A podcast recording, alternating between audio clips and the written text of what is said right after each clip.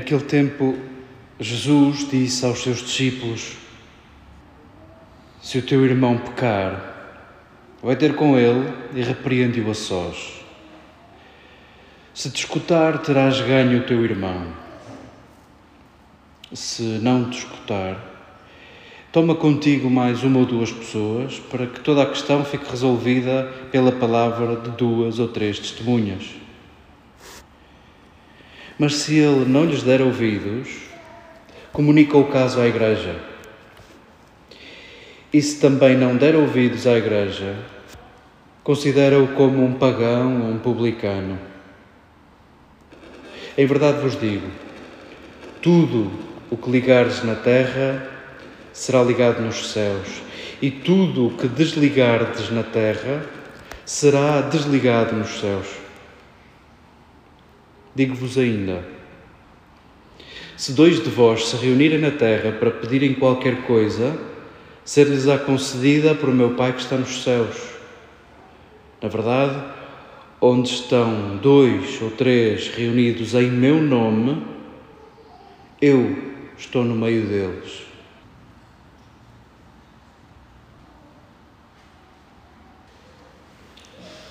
Queridas irmãs, queridos irmãos, queridos amigos, permiti o abuso desta saudação, nós que não nos conhecemos suficientemente para nos tratarmos assim, bem sei, mas já que nos reunimos à volta da mesma mesa, já que nos alimentamos da mesma palavra e já que a seguir vamos dividir o mesmo pão, também não somos estranhos.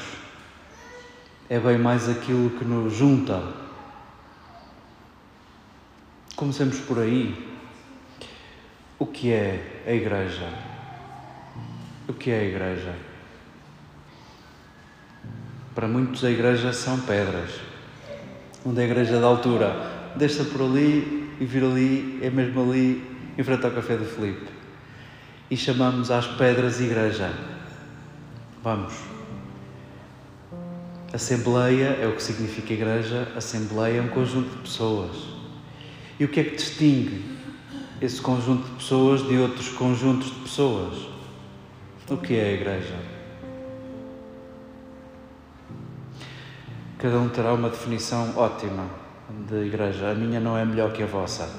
Mas vamos, partindo daqui, a Igreja será sempre um espaço, um tempo de conversão, um tempo de transformação será sempre um tempo, um espaço, um ambiente onde é possível a tua transformação, a tua conversão. Não propriamente a conversão dos outros, não propriamente a conversão do outro, a transformação do outro, a tua transformação, a transformação da tua mentalidade, do teu olhar, a metanoia, a transformação do teu coração, do meu coração, à imagem de Jesus. Queremos assemelhar-nos a Jesus e a Igreja será esse tempo e esse espaço onde eu treino a transformação do meu olhar, da minha mentalidade, do meu coração à imagem de Jesus. Queremos ser como Jesus. E por isso, esta formulação que nos foi servida neste parágrafo do capítulo 18 de Mateus, vamos lê-lo outra vez, segunda vez, terceira vez Possa este texto acompanhar-nos esta semana. O que é isso de se o teu irmão pecar, vai ter com ele e repreende-o? O que é, é isso? Se calhar escondemos atrás destas palavras o facto de eu estar certo e do meu irmão estar a pecar. Calma, este texto vai direitinho para ti, vai direitinho para mim, para a minha consciência, para a tua consciência e vamos acolhê-lo talvez se dirija a ti enquanto pecador. E o que é que isso significa? O que é que é pecar? O próprio evangelista Mateus, no capítulo 25, coloca na boca de Jesus estas palavras: O teu irmão estava nu e tu vestiste-o, estava com sede e tu deste-lhe água a beber, estava com fome e mataste a fome, esteve doente e tu visitaste-o Esteve preso e tu foste visitá-lo. Esteve necessitado de cuidados e tu cuidaste-o. E o que fizeste a um destes, fizeste a mim. E o que não fizeste, ficou por fazer. Talvez a noção de pecado encontre aqui uma definição. Não é propriamente só fazer mal aos outros. É isto, é não cuidar, é não estar atento. Esta palavra vai direitinha para mim para ti, que somos pecadores. E o que é que são santos? São pecadores que não desistem. E sim, esta palavra não é para nos enchermos de certezas sobre a conversão dos outros, é para nos questionarmos sobre a nossa conversão. Se o teu irmão pecar, está a falar de mim. Eu, se eu pecar, e o que é que eu pecar? Se eu não estiver atento às necessidades de outros se eu não cuidar esses que são membros da minha comunidade, da minha assembleia, se eu não cuidar de próximos, vai ter com ele e diz-lhe que mude, diz-lhe que se arrependa. Se ele não conseguir, vão dois, vai à igreja. E nós já ouvimos esta palavra vezes sem conta. E vamos, o que é que é a igreja? Se for o espaço onde nós cumprimos o horário, se for o tempo e o espaço onde cumprimos preceitos e onde nos refugiamos nas nossas certezas e não muda nada, temos que arranjar outro nome para isto, porque Igreja há de ser sempre uma comunidade pascal. E Pascal é isso, é essa dinâmica de não ficar na mesma, de nos assemelharmos em caminho àquele que é o verdadeiro peregrino, o Deus entre nós, o Emanuel, Jesus. Nós temos vida suficiente para olharmos este texto e dizermos a Mateus ou a Jesus: Isto não é bem verdade. Eu próprio e tu já nos juntamos e já quisemos muito uma coisa e essa coisa não aconteceu. E digo-vos sinceramente: eu trabalho em hospitais. Quanta gente a pedir a vida, quanta gente a pedir saúde para os mais queridos, para os seus amores.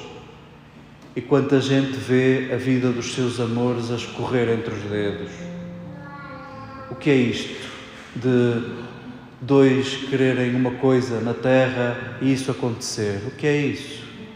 Nós temos vida suficiente para olharmos para este texto e dizermos: não é bem assim. Não é bem assim. Por outro lado, este texto também não se esgota nas nossas frustrações. Não é só o espelho dessa frustração na verdade, Este texto recorda-nos o poder dos laços, isso de o que ligarmos fica ligado, o que ligarmos na terra é ligado nos céus. Recordemos que a palavra fé, antes de ser uma definição por via grega e por via latina, que decorrem do universo da justiça e do comércio, Jesus usou uma palavra em aramaico em hebraico que vem do contexto agrícola e disso sim ele percebia, de direito e de comércio, não sei. E a palavra aman, que Jesus utilizou para falar de fé, é um verbo que descreve o processo de amarrar a planta à estaca. Sim, a fé é uma questão de laços. Sim, a fé é uma questão de nos amarrarmos. E sim, também temos vida suficiente para saborearmos o poder dos laços, o poder de não deixar ninguém para trás, o poder de nos comprometermos com alguém, o poder de cuidarmos de alguém.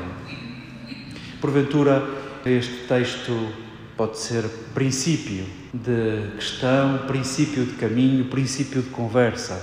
Acolhamo-lo assim. Queremos saborear a nossa comunidade como tempo e espaço de conversão, não um refúgio de gente cheia de certezas, antes pessoas em caminho, em processo de transformação, pessoas que se questionam, pessoas que questionam o seu agir, o seu pensar, pessoas dispostas a mudar a maneira de pensar, pessoas que são capazes de reconhecer que os laços salvam. Há gente que deixamos para trás. Há gente na vida da igreja que fica para trás. Há gente na vida da igreja que é invisível e não somos sensíveis aos seus sofrimentos. Há gente que vive na igreja sem que ninguém chame pelo seu nome. Há gente que vive na igreja sem que ninguém se incomode com o seu sofrimento. E há muita gente que sofre de mil maneiras, não só no corpo. Sofrer a rejeição porque amam de maneira diferente, porque se vestem de maneira diferente, porque pensam de maneira diferente. E o que é que é a igreja? Um bando de gente que tem a certeza e não acolhe a diferença? Ou gente sensível à questão? Gente comprometida a não deixar ninguém para trás? Gente comprometida com cuidado? Possa este texto dar forma à nossa comunidade, possa este texto dar forma à Igreja. E neste mesmo texto fica servida a escala. A Igreja não muda no Vaticano, a Igreja não muda nos bispos, a Igreja não muda nos padres. Onde dois ou três se reunirem em meu nome, onde dois ou três se dispuserem a seguir-me, onde dois ou três. Isto começa com dois ou três. Assim foi no princípio da Igreja. Jesus não montou uma multinacional, Jesus não montou uma maioria esmagadora, onde dois ou três, onde dois ou três. E possa esta escala devolver-te a escala do braço, do bem que tu podes fazer, dos cuidados que tu podes fazer, podes tornar evidentes. Possam estas palavras, este texto, abrir-nos os olhos aos invisíveis no meio de nós, aos invisíveis, aos que sofrem em silêncio. E possa este texto servir como testemunha da tua mudança, testemunha da tua transformação, testemunha da tua conversão.